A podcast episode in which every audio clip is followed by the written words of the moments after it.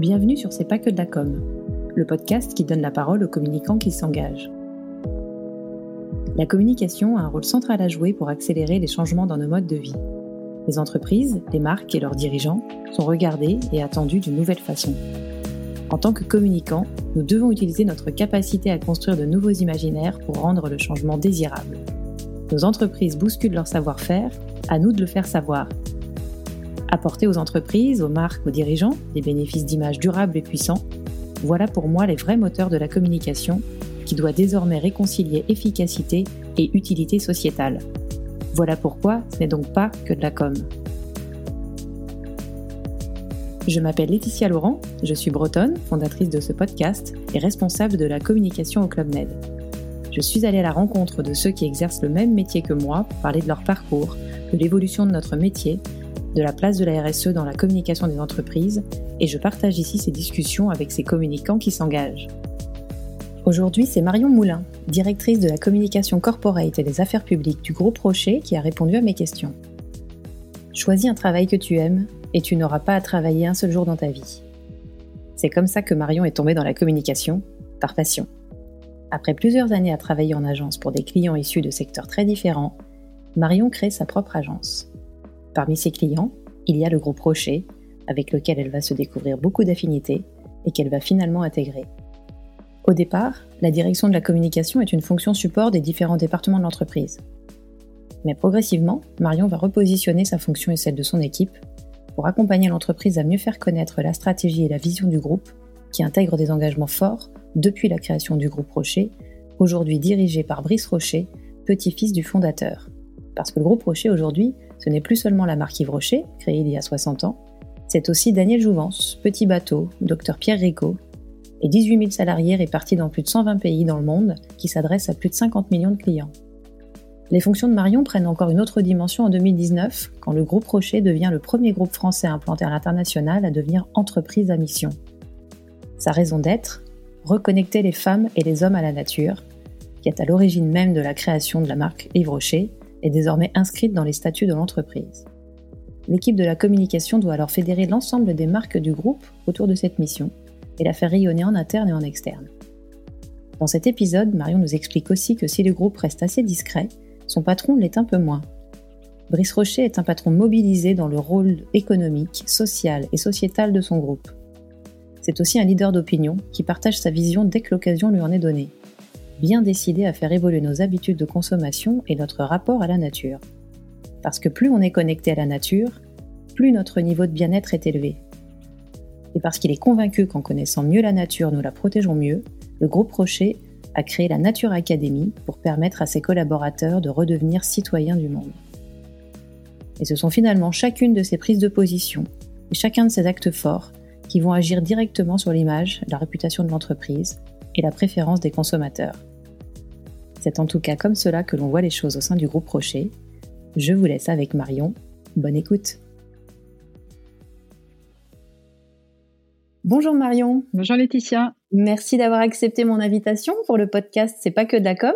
C'est un plaisir. Avant de parler de ton rôle au sein du groupe Rocher, est-ce que tu peux revenir sur euh, les grandes lignes de ton parcours, sur euh, pourquoi la communication, puis ce qui, te plaît dans ce métier? Alors, euh, j'ai toujours aimé la communication et en fait, je crois que j'avais vraiment envie de faire ce métier depuis toujours. Je suis quelqu'un qui suis plutôt une grande timide et pour pallier à ça, on a plein d'éléments qui permettent de communiquer, qui sont bah, notre corps, nos mots, nos expressions et du coup, je pense qu'on est tous très inégaux dans notre dans nos façons de communiquer, mais euh, et on, a du mal d'ailleurs à communiquer, à, émettre un message et qu'il soit reçu euh, de la façon dont on souhaite. Et, je pense que c'est quelque chose qui est passionnant et on peut beaucoup progresser tout au long de sa vie. Et donc je me suis dit que je pouvais faire une, une carrière entière en communication sans jamais faire le même métier.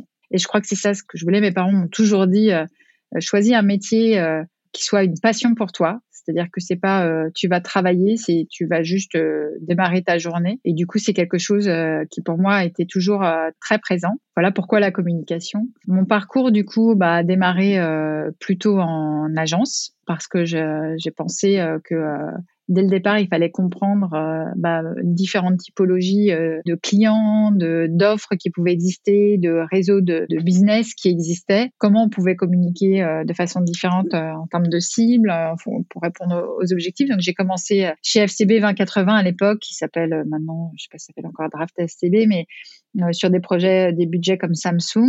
Après, je suis partie dans une entreprise, dans une agence plus petite que j'ai adoré qui s'appelait Cocodile et euh, c'est une petite agence qui faisait euh, tout ce qui est euh, les packaging en fait sous licence. Et puis ensuite je suis partie chez BBDO où ça a été un vrai bonheur. Et là j'ai découvert euh, ce que c'était que le planning stratégique. Euh, j'ai découvert comment même des, marques automobiles arrivaient à avoir une, une approche et à se réinventer en fait chaque année alors qu'ils ont des marronniers qui sont toujours les mêmes qu'ils ont des véhicules qui ne réinventent pas tous les ans heureusement et du coup, euh, comment faire en sorte que euh, on ait une expérience incroyable avec une marque euh, comme Mercedes par exemple, pour lequel j'ai pas mal travaillé. Pour Sony également, c'était passionnant, tant l'animation des points de vente que des campagnes mondiales. Enfin, c'était voilà très très enrichissant. Je travaillais avec des, créatifs qui étaient en fait, j'aime beaucoup, j'ai beaucoup aimé mon, travail en agence parce que je pense qu'on, que la créativité fait partie enfin est une partie euh, entière de nos métiers au-delà euh, euh, de, de, personnes qui sont très riches intellectuellement et dans leur façon de voir le monde, les créatifs nous apportent beaucoup dans nos stratégies et ça nous permet justement de sortir des sentiers battus, ça nous permet de pouvoir voir ce qu'on ne voit pas de façon très cartésienne parfois. Et c'est pas que répondre à un objectif de vente ou un objectif de notoriété. parfois, ils arrivent en fait à se dire mais avec ce produit-là, on pourrait se positionner complètement différemment et préempter un territoire euh, qui aujourd'hui n'était même pas créé. Du coup, euh, c'est ça que j'ai beaucoup beaucoup aimé euh, en agence. J'ai travaillé beaucoup aussi dans d'autres agences un peu plus B2B, un peu plus institutionnelles. Ça m'a beaucoup intéressé, fortement lié à l'habitat, qui est effectivement bah, qui nous concerne tous qui a des grands enjeux aujourd'hui hein, d'un point de vue de la performance énergétique, mais aussi du handicap, comment on fait évoluer les bâtiments. Aujourd'hui, on voit que les bâtiments tertiaires se vident comment on fait évoluer tout ça. Et je trouve que c'est aussi des sujets qui sont passionnants. Et c'est pour ça que la communication, je trouve que c'est incroyable parce que on touche à tous les métiers, en fait. Tout le temps. On touche, là, je vous ai dit en quelques, minutes, j'ai parlé d'énormément de secteurs d'activité. Et du coup, je trouve que c'est ça qui est passionnant, c'est qu'on découvre un des experts qui sont aussi euh, passionnés par leur métier, mais du coup qui nous transmettent ce savoir-là. Et je trouve que du coup, ça nous permet, en tant qu'individu, quand on est un, communicant, de pouvoir progresser tout le temps. Et donc c'est ça qui m'a beaucoup intéressée. Voilà. Et puis bah du coup, les, choses euh, ont fait que j'ai travaillé euh, pour une marque euh, avec laquelle j'avais beaucoup d'affinités, un groupe pour lequel j'avais beaucoup d'affinités en étant en agence, et où en fait ça a vraiment fait écho à ce que je suis euh, d'un point de vue des valeurs, d'un point de vue aussi de la philosophie euh, entrepreneuriale en fait euh, de cette entreprise. Donc c'est le groupe Rocher. Euh, dont je suis actuellement directrice de la communication corporate et des affaires publiques, et qui pour moi a une philosophie qui voilà qui résonnait totalement à l'unisson avec ce que je souhaitais aujourd'hui contribuer en fait apporter un peu ma pierre à un édifice c'est un groupe qui est donc un groupe familial, 100% familial, donc qui est plutôt sur un temps long. Et on va dire qu'il a euh, une philosophie euh, très saine et très euh, très humaniste et qui du coup depuis sa création a ce mindset là. Et je trouve que c'est un mindset qui est donc drivé par la famille Rocher et, et également drivé par l'ensemble des collaborateurs depuis 60 ans quelques mots peut-être sur le, sur le groupe Rocher, euh, fondé en 1959 en Bretagne. On est à la Gacilly. Alors j'ai lu qu'un jour, une guérisseuse vend à Yves Rocher une crème à base de plantes.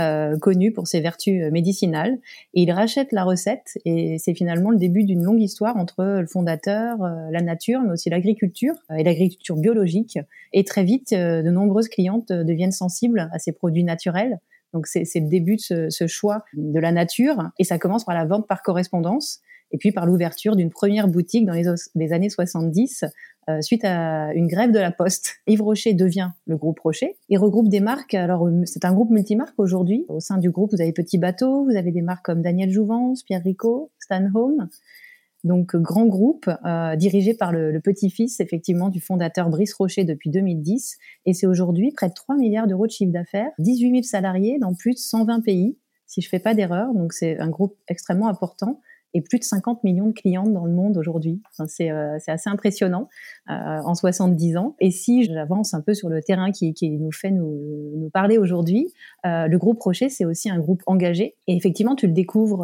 en tant que, partenaire du groupe, côté agence. Et un jour, le transfert s'opère. Tu passes côté annonceur.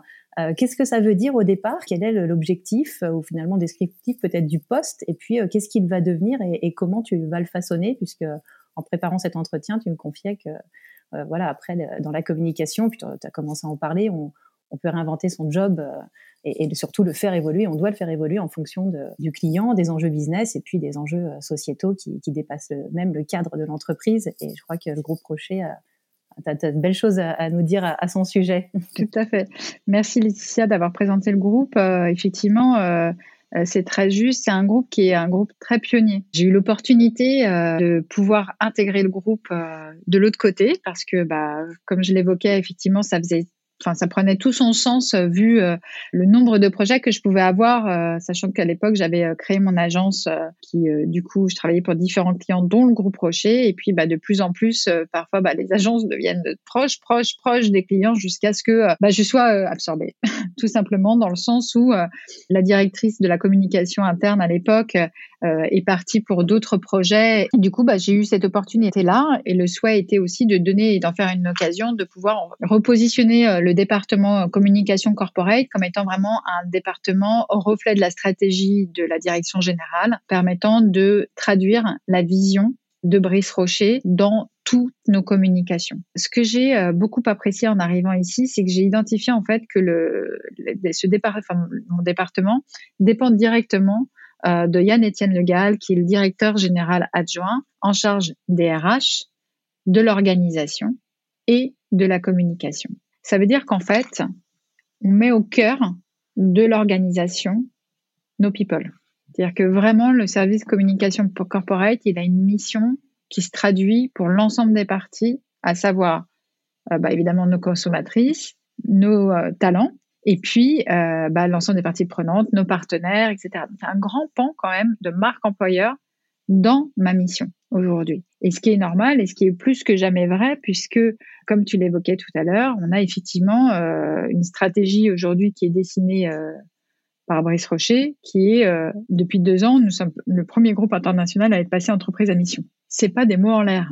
C'est-à-dire que nos statuts ont changé, on a des objectifs très engageants dans nos statuts, on est audité par une ETI, on a euh, un comité de suivi etc. Et du coup, euh, la communication corporate a tout son rôle là-dedans pour rendre audible, en fait, toute cette stratégie-là et la diffuser au plus grand nombre, en interne et en externe, évidemment. Ça, ça veut dire qu'on euh, a également un plan de transformation du groupe à, une, à 10 ans qu'on doit accompagner, où en fait on a des objectifs liés à des objectifs RSE, hein, à ce plan de transformation du groupe, pour être l'une des entreprises les plus utiles pour le monde. Donc on est vraiment dans une, dans une dynamique qui est celle-ci, ce qui fait qu'aujourd'hui, bah, euh, mon métier il a complètement évolué. Il y a trois ans et demi, on n'était pas encore entreprise à mission, on faisait de la communication marque employeur classique, la communication fonction support pour tous les départements, euh, la finance, le secrétariat général, les RH, tout ce qui est opération, etc., euh, les événements et tout, tout. Et puis, bah, on a commencé à donner vraiment cœur et corps à la stratégie qui est donc drivée au niveau du groupe et après qui se distille évidemment et qui rayonne sur l'ensemble des marques. Ça, c'est pas anodin. Ça veut dire qu'en fait, ça permet d'avoir 10 marques qui sont des marques avec une croissance externe, donc euh, par exemple Arbonne ou Flormar ou Sabonne, qui sont des marques en croissance externe, qui ont été intégrées dans le groupe, et qui du coup maintenant, elles prennent toute la puissance de cette vision-là et de la mission du groupe qui est aujourd'hui de reconnecter les femmes et les hommes à la nature, et qu'on va traduire en fait dans des expériences dans nos marques cohérentes les unes avec les autres et avec leur positionnement individuel. Du coup, ça donne en fait beaucoup de, ça fédère toutes les marques dans une même vision. Du coup, ça nous donne beaucoup plus de force et de puissance sur le marché, mais également en interne et également ça crée c'est très moteur en fait c'est très très moteur donc c'est vraiment euh, gagnant je pense de, s'inscrire dans une démarche comme celle-ci euh, pour expliquer un peu aussi euh, notre le département communication corporate parce que je sais que c'était un petit peu peut-être des questions une question que tu avais en tête. Oui, effectivement. Tu nous as parlé du rattachement, mais peut-être aussi les interactions avec les équipes RSE. La RSE, c'est pas un département RSE à part. Hein. Dans la philosophie, déjà depuis l'origine, la RSE, elle est partout dans notre organisation. Hier, elle avait un peu moins un porte-voix. Aujourd'hui, on va dire qu'elle est beaucoup, beaucoup plus. Elle inspire, elle est plus distillée dans toute l'organisation. On a d'ailleurs euh, euh, des euh, référents, des personnes qui sont à 100% RSE dans chaque marque, plus un département global RSE plutôt expert en fait, avec qui on collabore beaucoup parce que euh, on collabore. Enfin, ce n'est pas une question de collaboration, c'est une question de on travaille ensemble puisque euh, bah, ils travaillent en fait sur toute la partie vraiment expertise, les objectifs, les KPIs, etc. L'animation des euh, leaders RSE euh, et des référents RSE dans chaque marque pour les accompagner aussi d'un point de vue de l'expertise, des reporting qu'il y a à faire, etc.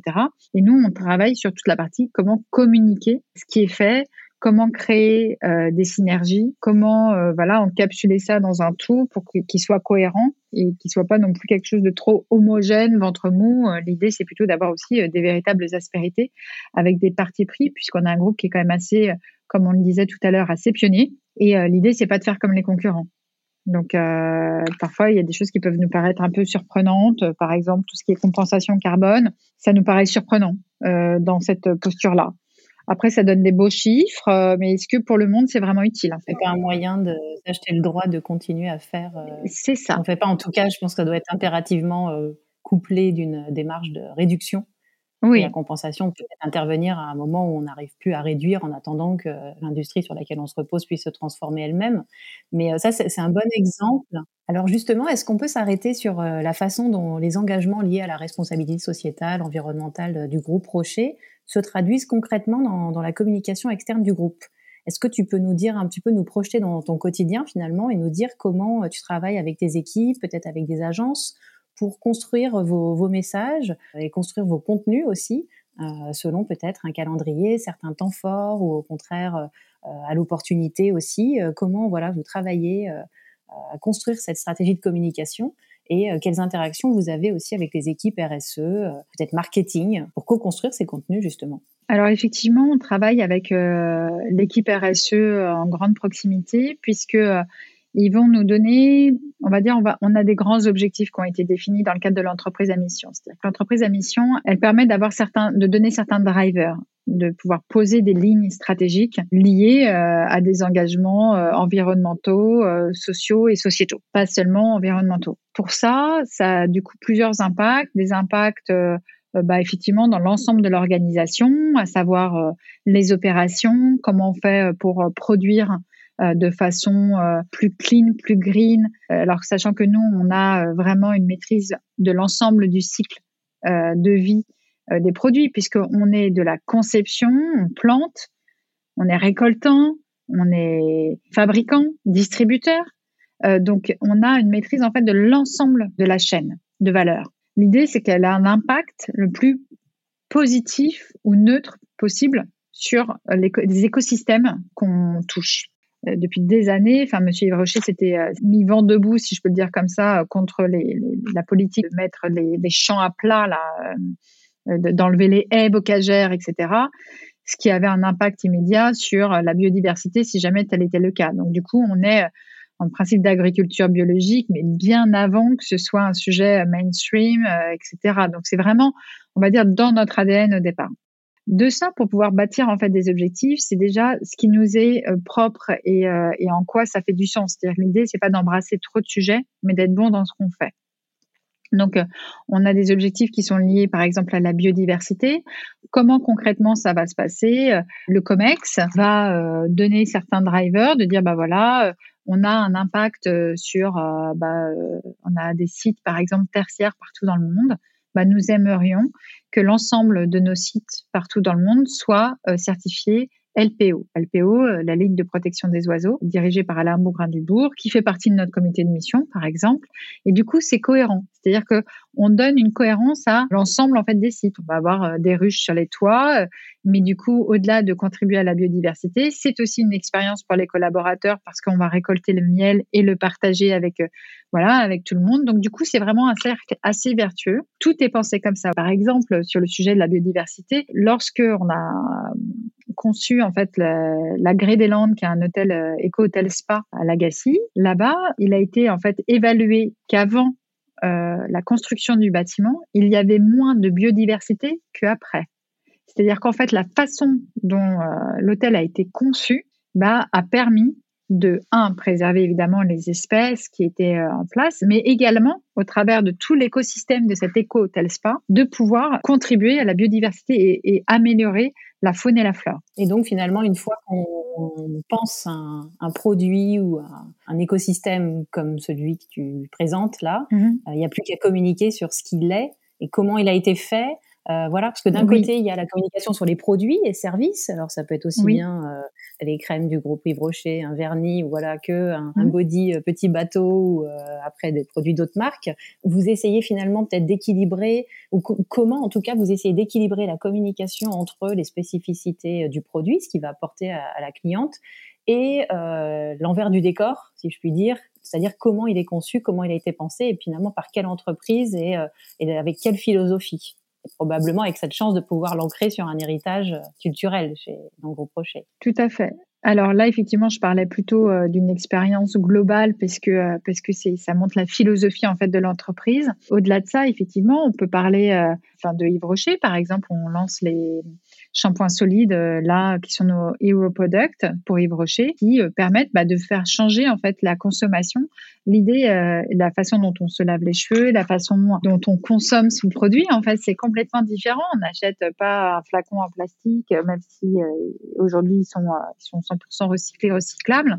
On a complètement fait évoluer nos chaînes de production en ce sens, en, ayant une usine et un espace de soufflage vraiment spécifique qui permettent d'optimiser en fait les ressources en plastique utilisées. On va dire que ça transpire partout. Hein. Enfin, c'est absolument tout. Après, et du euh, coup, par exemple, sur la transformation de cette chaîne de production, vous pouvez convier des médias, des journalistes à visiter la chaîne. Euh? Oui, bien sûr. On a, alors souvent, on, les, j'allais dire, nous, on est plutôt euh, dans une philosophie. Le groupe Rocher, c'est plutôt un groupe qui est un groupe. On on va pas les solliciter, les journalistes. on va dire, ils sont informés qu'il y a, qu'il peut y avoir quelque chose euh, qui est intéressant. ils viennent nous voir. ils sont informés de quelle façon? Ça va être euh, des communiqués de presse ou des prises de parole du.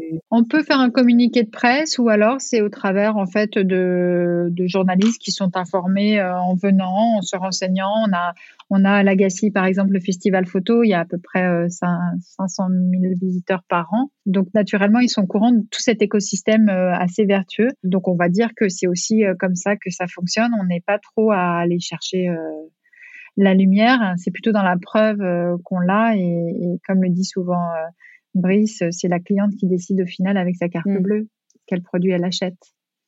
Donc euh, c'est aussi quelque chose qui doit être cohérent de d'arriver à avoir une offre qui soit la plus cohérente possible avec ce qu'attendent les clientes. et parfois on peut être en avance de phase en fait. Il faut aussi avoir ça en tête. Et la communication, c'est aussi sur le lieu de vente finalement. C'est aussi sur le lieu de vente, euh, bien sûr. Euh, les vendeurs, les vendeuses, aussi le discours de, de marque peut-être. Euh.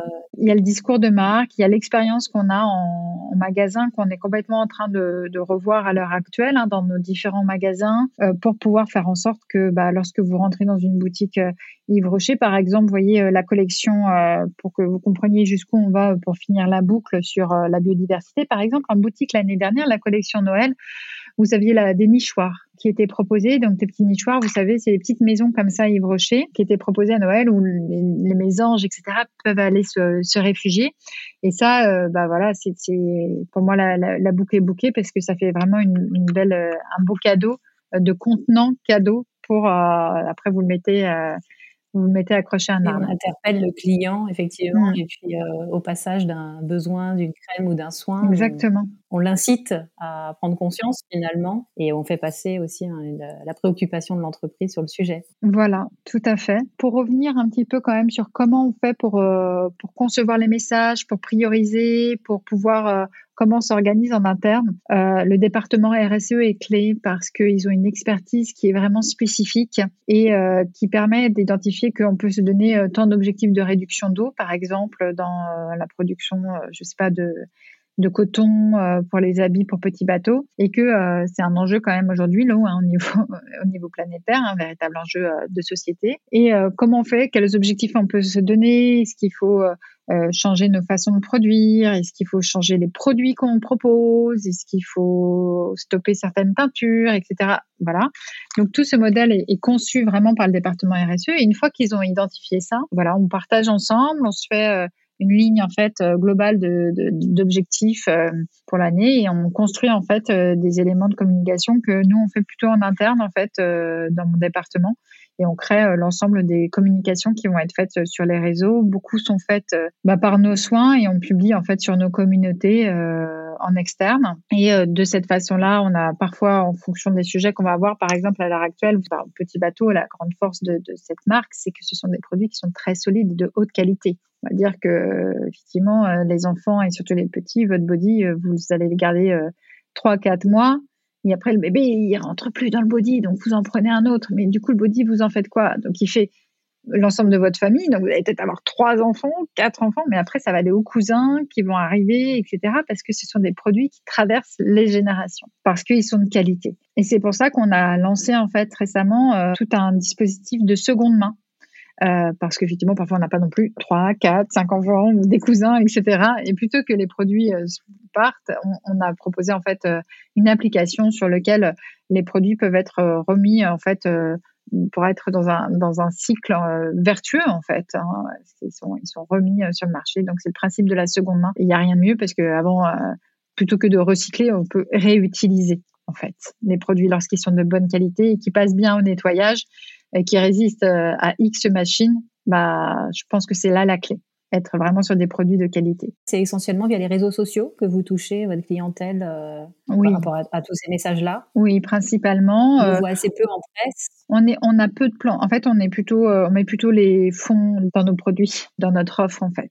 Donc, moins dans de la publicité, même si on en fait un peu. Pour euh, lancer par exemple euh, Petit Bateau, par exemple, on a lancé récemment euh, une campagne qui est peut-être en cours sur qui est très engagée et du coup qui exprime la liberté et l'engagement de la marque Petit Bateau donc plutôt du corporate mais autrement on est plutôt vraiment dans du dans du produit on va on va informer évidemment nos clients dans certaines communications qu'on peut avoir principalement sur les réseaux sociaux, au travers d'influenceuses également qu'on peut avoir. Euh, ça, c'est vraiment du marketing produit. Ça peut être euh, tout ce qui est gel douche concentré avec une, goutte. Vous faites tout votre corps et donc ça économise énormément d'eau. Ça économise aussi euh, l'acheminement des produits parce que bah, si vous avez un contenant qui fait un quart du contenant habituel, bah, évidemment, ça prend moins de place, ça pèse moins lourd et, et du coup, ça économise beaucoup en émissions de CO2, etc. Donc ça, c'est des choses où on a été très très pionnier innovant. Après, je pense que euh, euh, l'idée c'est aussi de, montrer euh, la, une vision un peu plus globale et,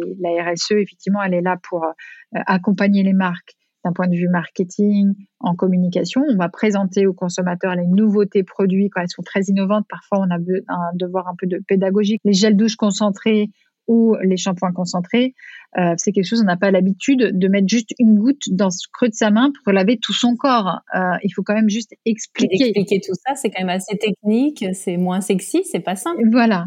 Voilà, bah évidemment, les beauty euh, advisors peuvent le faire facilement en magasin, mais au-delà de ça, c'est aussi euh, à travers de certaines campagnes où on présente un peu bah, le bénéfice, en fait, c'est un nouvel usage. On réinvente la façon de se laver, tout simplement. Ça, Yves Rocher l'a fait. Et donc, c'est là où on a besoin de communiquer. Autrement, on communique moins. On a effectivement euh, euh, plutôt une posture, euh, voilà, de communiquer sur les réseaux sociaux. donc, principalement LinkedIn et, Instagram, un peu, un peu Facebook, au travers d'influenceurs aussi naturellement qui, communiquent sur, euh, sur nos marques euh, de façon spontanée. Ce que je ressens quand, quand je t'écoute, euh, Marion, c'est que le groupe est, engagé et finalement la transformation, elle est, constante, elle, doit l'être aujourd'hui et il y a ce, ce, besoin d'accélérer et de d'avoir d'être devenu entreprise à mission effectivement c'est tu disais c'est pas des paroles en l'air et c'est très engageant et on sent que finalement vous communiquez peut-être assez peu sur euh, comment vous faites les choses et où vous en êtes, mais que vous avez beaucoup plus, euh, vous en êtes déjà à essayer d'influencer vraiment le,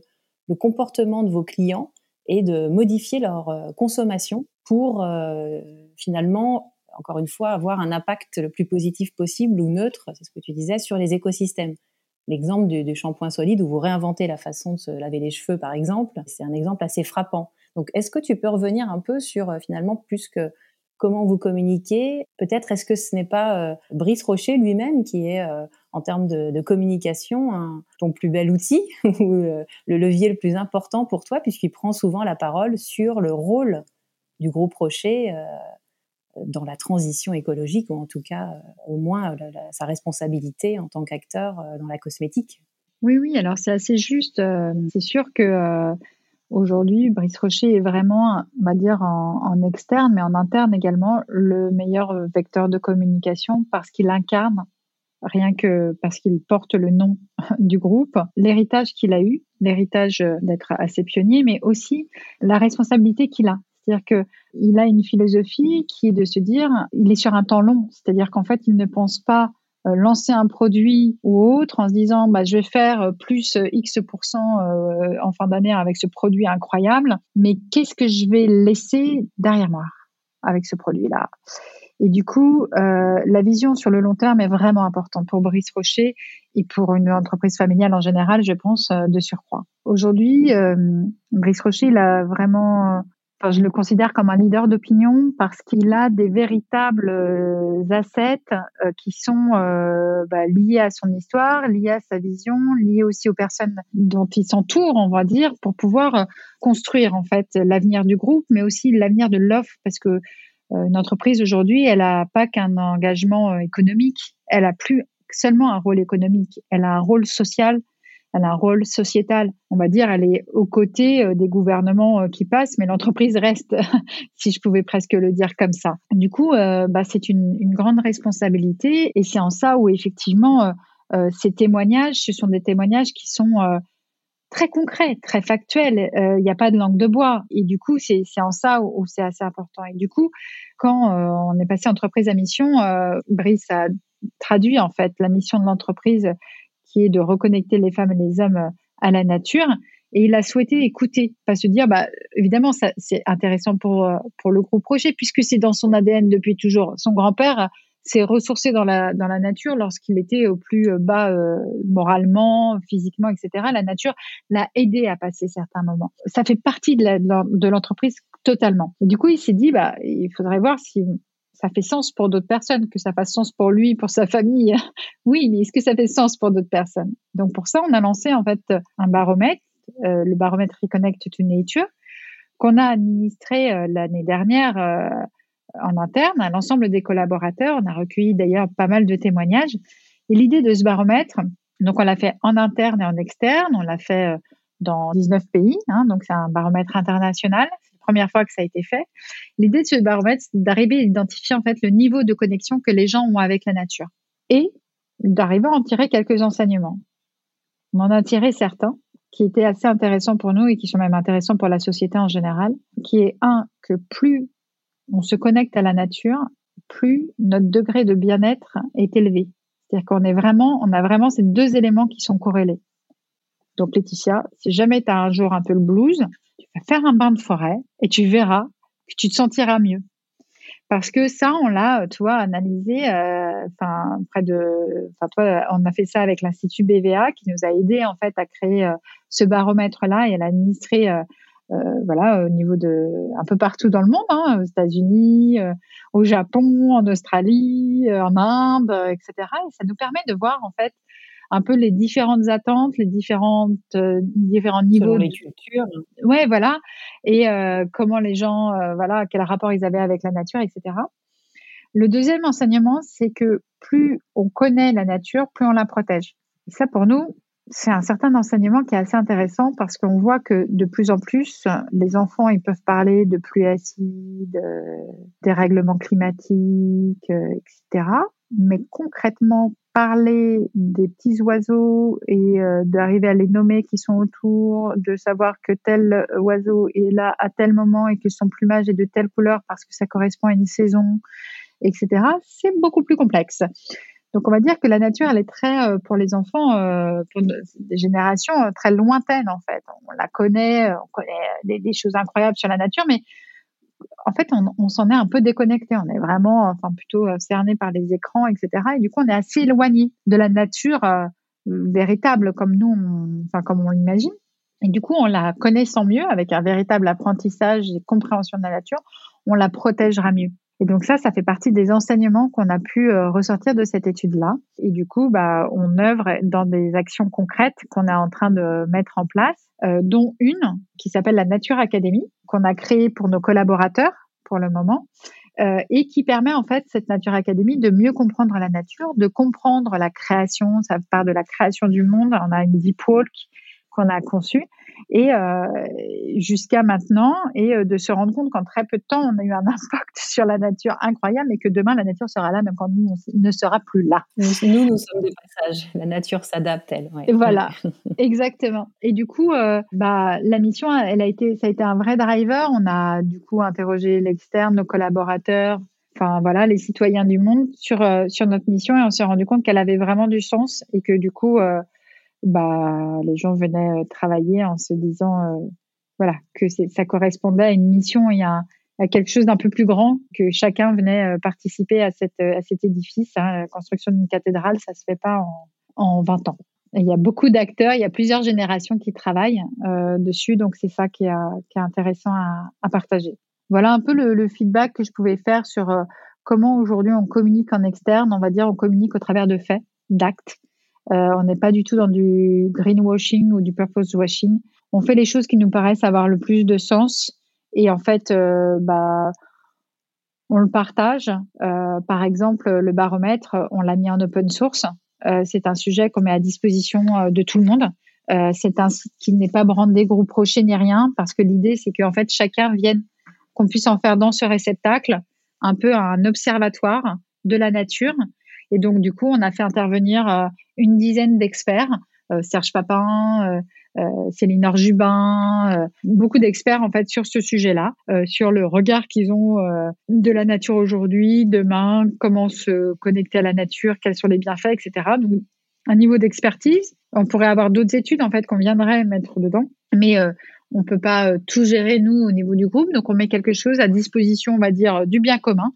Et l'idée, c'est que tout le monde puisse euh, venir le nourrir et puis euh, faire ses analyses, euh, etc. Donc on a créé un, un LinkedIn spécifique, enfin Reconnect to Nature, pour que justement ce soit pas spécifique au groupe Rocher. L'idée que c'est pas que ce soit le cas, mais c'est que tout le monde vienne contribuer en fait à cette mission-là. C'est une mission vraiment utile pour le bien commun en fait. Voilà. Si c'est la mission du groupe Rocher, c'est effectivement notre mission à tous hein, de bah, préserver notre notre environnement, notre lieu de vie de, de belles journées, j'imagine, bien, bien remplies et, euh, et, passionnantes et pleines de sens. Et dans ton équipe, tu disais 8-9 personnes. Tu as quel type de profil? Comment tu organises euh, tout ce travail? Alors, j'ai des profils de passionnés déjà. Euh, c'est des, des, personnes très engagées qui aiment leur métier j'ai deux, deux pôles en fait. Un pôle qui est plutôt euh, sur tout ce qui est euh, bah, euh, les accompagnement des fonctions support, RH, événementiel, etc. Et un pôle qui est plutôt sur tout ce qui est outils digitaux, internes, externes, accompagnement de la transformation sur l'IT, ce genre de choses. On a un peu une agence en fait au sein du groupe Rocher. on fait le planning stratégique pour l'interne. Donc, on, souvent, ce sont des experts qui arrivent en interne et qui souhaitent communiquer, par exemple, euh, sur tel ou tel sujet, que ce soit en interne ou en externe. Mais alors, le discours d'expert n'est pas forcément audible du plus grand nombre. Et donc, notre rôle, c'est de trouver en fait euh, l'angle de communication qui va bien répondre euh, à la cible et, au, et à l'objectif. Quoi. Donc, on fait tout, comme une agence. Et tout ça en fonction des différentes marques? Les marques du groupe sont organisées après spécifiquement. Donc nous, on a plutôt, on va être au service des fonctions support, à savoir euh, bah, l'IT, finance, RH, euh, tout ça. Et euh, après, les marques ont chacune un service marketing spécifique. Donc, par exemple, tu me posais la question sur est-ce que vous faites appel à vos communautés pour vous aider à développer des produits ou autres. le docteur Pierre par exemple, travaille beaucoup en co-création. C'est-à-dire que docteur Pierre a créé une communauté et euh, les, euh, les implique et les anime énormément dans la création des produits, dans le design des packaging, etc. Donc, ça dépend des marques, de la philosophie du positionnement des marques. Mais du coup, chaque marque est assez autonome dans euh, son offre euh, de lancement, c'est enfin toute son offre produit en fait. Après, euh, j'ai mis en place une phase de partage en fait avec l'ensemble des communicants du groupe parce que je trouvais que justement il fallait déciloter les marques et les marques enfin les marketeurs, j'allais dire de chaque marque, etc., que chacun puisse se parler, puisque maintenant on a un chemin partagé à partager ensemble vers un, un but, euh, un but. Il faut justement embarquer tout le monde dans cette même direction. Voilà. Et du coup, j'ai créé en fait des points euh, hebdomadaires où on se parle tous sur euh, ce qu'on fait, nos nos doutes, nos succès, et du coup, on fait de plus en plus des actions partagées et communes. C'est assez intéressant parce qu'il faut savoir aussi que dans le groupe Rocher, on a une capacité à faire en sorte que les talents, on a une bonne rétention de nos talents qui peuvent passer d'une marque à une autre très facilement. Et du coup, bah, si on arrive à avoir aussi des positionnements qui sont cohérents les uns avec les autres, des façons de travailler qui sont cohérentes les unes avec les autres, on crée beaucoup de transversalité, de synergie. Donc c'est assez gagnant en fait euh, pour tout le monde. effectivement. Bon bah très inspirant. On voit que c'est intéressant le cas de cette euh, maison mère et puis de ton rôle euh, au niveau de la mm. maison mère au service des fonctions support et puis qui essaie de de, de, mettre cette cohérence au sein de toutes ces marques. Ça doit, ça doit pas être évident et les journées doivent être bien remplies. Et du coup, j'avais quelques questions un peu plus personnelles à te poser aussi. Tes journées, voilà, elles démarrent tôt le matin, finissent tard le soir. ça déborde sur les week-ends parce que la communication, par définition, il n'y a pas de bouton on/off. Ça s'arrête jamais vraiment. Mais comment tu t'organises? Alors, euh, effectivement, ça s'arrête euh, pas, mais quand on est passionné par ce qu'on fait, euh, c'est son quotidien. Ayant été de toute façon, enfin, à la tête d'une agence de communication, bah, quand on est entrepreneur, on est tout le temps sur le pont. C'est un peu pareil là. Tu es intrapreneur maintenant ou intrapreneuse? Voilà, c'est ça, c'est ça. L'idée, euh, c'est, euh, tu vois, comme le groupe, il a, il a vraiment une mission. Euh, moi, dans mon département, j'ai une mission de, de, protéger, tu vois, avec tout ce qui est euh, les communications de crise, etc., et aussi de fédérer dans une même vision. Tu vois, c'est un peu le chapeau pour l'ensemble des marques. Et puis, j'ai aussi une autre mission qui est vraiment de supporter, c'est-à-dire mettre à disposition des outils, de d'être présent, de pour pouvoir fédérer l'ensemble des marques, mais les supporter toi. Donc, tu as vraiment euh, toi un, système un peu de comme si tu avais deux bras en fait qui englobaient euh, les dix marques du groupe. Euh, donc vraiment un schéma de protection et le département corporate est, est comme ça. Euh, c'est comme ça que j'ai souhaité euh, le dessiner. Mes journées démarrent très tôt. Je suis plutôt une lève tôt. Elle démarre, euh, je regarde un petit peu ce qui s'est passé sur les réseaux, etc. j'ai une revue de presse, en fait, classique, qui permet de balayer les sujets au global liés à l'actualité, liés aux marques, etc. Euh, donc ça, c'est évidemment un incontournable du matin. Euh, et puis après, bah, je, je, saute vite de réunion en réunion. Euh, ma, ma journée n'a pas cinq minutes entre deux réunions pour rien de te cacher.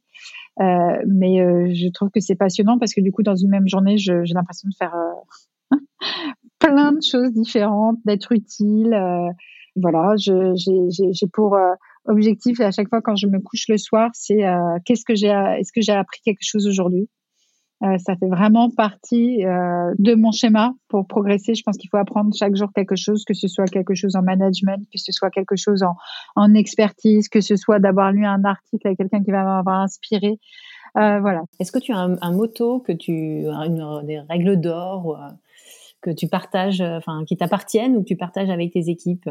Alors j'ai deux éléments qui pour moi sont importants. C'est et d'ailleurs que je, pose toujours comme question même à des talents euh, quand je recrute ou c'est euh, qu'est-ce qu'on pense qu'on va amener dans l'entreprise et qu'est-ce que l'entreprise va m'apporter.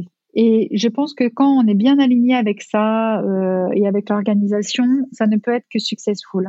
La deuxième chose que je dis souvent, c'est alors moi, je suis quelqu'un d'assez joyeux, hein. ça s'est peut-être entendu, je sais pas, dans l'interview. J'ai une joie de vivre euh, qui est comme ça, qui est depuis toujours. Le matin, je me réveille avec la banane. Si jamais je vais avec des pieds de plomb au travail, je ne reste pas 48 heures de plus. C'est euh, comme ça. Dans l'équipe, c'est pareil. Mon équipe, elle arrive, il y a personne qui tire la tête. Hein. C'est tout le monde, on est content d'être là. Alors de se retrouver aussi, mais d'être, de faire ce qu'on fait. Et ça, je pense qu'on peut le faire quand on est au bon endroit. Ça peut être dans le groupe Rocher parce que c'est aligné par rapport à ce qu'on souhaite à cet instant-là. Peut-être que dans 10 ans ou dans 5 ans, je dirais, bah, aujourd'hui, j'ai d'autres, d'autres choses qui, euh, voilà, qui me font vibrer. Et ben, je, je, je continuerai mon parcours autre part, mais j'aurais contribué à euh, quelque chose. Et chaque membre de l'équipe, c'est comme ça, le vit comme ça. Je pense que dans le groupe Rocher, c'est également le cas. C'est un vrai climat euh, où, euh, bah, quand on est des passionnés, des personnes engagées dans une cause, eh bien, euh, ça, ça rayonne en fait dans tout le temps. Du coup, les réunions sont très agréables, c'est très euh, authentique. C'est pas forcément un mindset ou un motto, c'est plutôt une philosophie de. C'est un état d'esprit, une jolie philosophie et qui fait écho, euh, voilà, euh, aux engagements du groupe Rocher, aux valeurs. Euh, je pense qu'ils font partie de l'ADN de, de, cette de cette marque.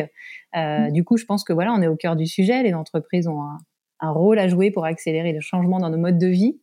Tu nous as donné un, beaucoup d'exemples sur ce que le groupe Rocher essaie de faire à son niveau.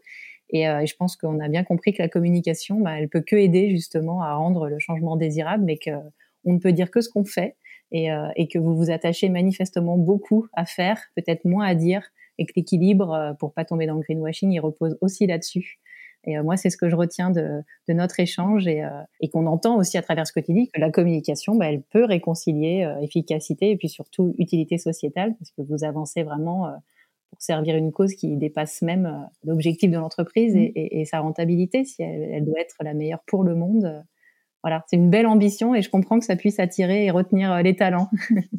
Merci beaucoup Marion. Merci Laetitia. Merci euh, d'avoir répondu à mes questions. C'était un plaisir euh, d'écouter ta vision voilà, de, du groupe et puis de, du, du, du, rôle d'une entreprise comme celle du groupe Rocher et, et puis t'entendre parler de cette passion que tu as effectivement pour ton métier. Merci beaucoup. Si certains veulent en savoir un petit peu plus sur le groupe Rocher, les engagements, on retrouve évidemment tout sur le site et puis on peut te suivre toi sur, sur LinkedIn. Absolument. plutôt disponible. Moi-même, je t'ai contacté euh, spontanément via, via, LinkedIn et on, on se retrouve à échanger aujourd'hui. Alors, merci encore et puis à très bientôt. Merci beaucoup. À bientôt. Merci pour votre écoute. Si vous avez aimé ce nouvel épisode du podcast C'est pas que de la com, parlez-en autour de vous, abonnez-vous au podcast, c'est gratuit si vous en avez le temps, attribuez 5 étoiles et laissez pourquoi pas un petit commentaire qui pourra donner envie à d'autres d'écouter ce podcast. Et si vous pensez à certaines marques, certaines entreprises, ou à des personnes que vous souhaiteriez écouter parler de la place de la RSE dans la communication des entreprises, ou si vous êtes vous-même DIRCOM ou responsable de la communication corporate ou RSE d'une entreprise inspirante et que vous souhaitez partager votre propre expérience, n'hésitez pas à me contacter via LinkedIn ou Twitter, où vous me retrouverez sous mon propre nom, Laetitia Laurent. Merci et à bientôt pour un prochain épisode.